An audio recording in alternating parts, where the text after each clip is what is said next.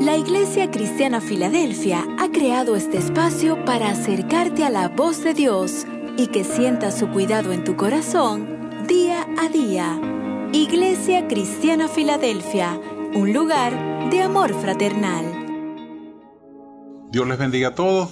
Damos gracias al Señor por la oportunidad que nos da de compartir una vez más este devocional con ustedes, esperando que sea de bendición e inspiración para cada uno de nosotros. A Dios elevo mi alma.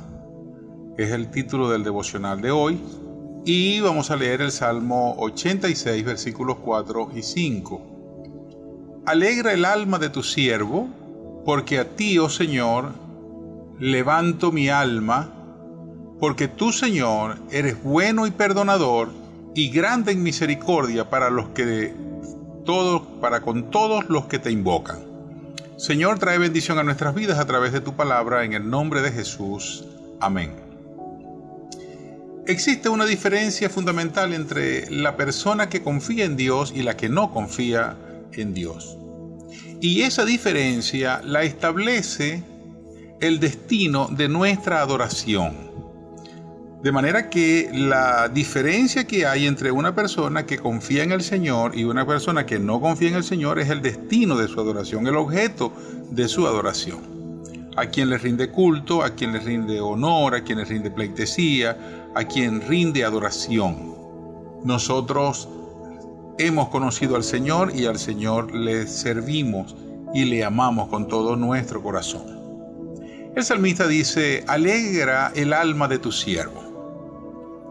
Es un salmo bien interesante, aunque he tomado solamente dos textos, dos versículos para compartir con ustedes. Es un salmo bien interesante. Y alegre el alma de tu siervo nos indica a nosotros que el salmista estaba quizás en una agonía, en una angustia, que había perdido el gozo, que no había alegría, que no había motivos para celebrar, para estar alegre, y por eso él clama al Señor pidiéndole que traiga alegría a su alma. Hay momentos en que nuestra alma está necesitando un refrigerio, que nuestra alma está necesitando un, un reposo. Y solamente en Dios podemos encontrarlo. En medio de las circunstancias que hoy nosotros estamos viviendo, hay mucha gente que está agobiada agobiada por situaciones económicas, por situaciones de salud, por situación política, por las situaciones eh, estresantes, por el trabajo, por el transporte. Todo, todo lo que gira a nuestro alrededor pareciera que estuviera conspirando contra nuestra paz, contra nuestra tranquilidad. Y el Señor está presto para siempre escuchar nuestra oración. Así que David, eh, el salmista, clama al Señor y le dice, alegra el alma de tu siervo. Pero hay una razón para que el Señor pueda alegrar el alma. Le dice, Señor, alegra el alma de tu siervo, porque a ti elevo mi alma. Porque a ti, Señor, levanto mi alma. Fíjese que los seres humanos somos adoradores por naturaleza. La adoración está intrínseca en nuestra vida. De hecho, una de las características que se ve en, el hombre es que en cualquier contexto, en cualquier cultura, y aún con el desconocimiento de cualquier cosa, Él siempre ha buscado la forma de acercarse y de adorar a Dios, porque nosotros los seres humanos fuimos hechos para adorar al Señor. Entonces, somos los seres humanos adoradores por naturaleza.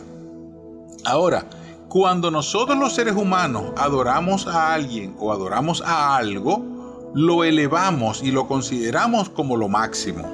O sea, quien va a rendir adoración y culto a alguien o a algo, ese algo lo va a poner por encima de cualquier cosa.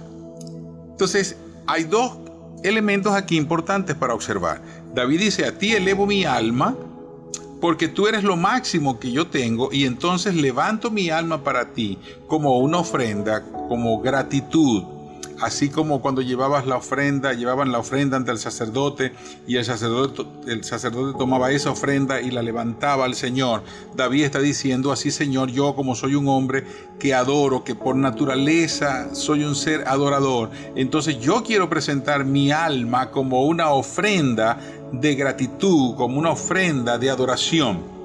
Y cuando le dice Señor, alegra mi alma, es porque yo estoy presentando mi alma como una ofrenda para ti.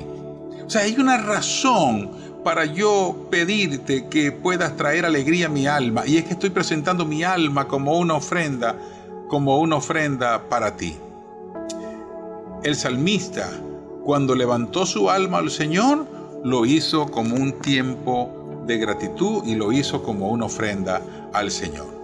El Señor es toda nuestra provisión, el Señor es nuestra ayuda y Él es para todo lo que le invocan un Dios bueno. Es un Dios perdonador y es un Dios grande en misericordia. Lo que significa entonces que cuando clamamos a ese Dios bueno, perdonador y grande en misericordia, Él va a traer bendición y vida a nuestros corazones. Señor, gracias te damos en el nombre de Jesús por tu fidelidad y misericordia. Oro para que tú bendigas, Señor, toda nuestra iglesia que está recibiendo esta palabra. Te pido, Señor, en el nombre de Jesús, que traigas sanidad sobre los cuerpos enfermos, que traigas paz y sosiego, Señor, a las almas atribuladas, Señor, y a las personas que están en conflicto, en el nombre de Jesús de Nazaret. Y que traigas provisión, Señor, de todo clase de bien para todos nuestros oyentes, en el nombre de Jesús. Amén, Señor, y amén.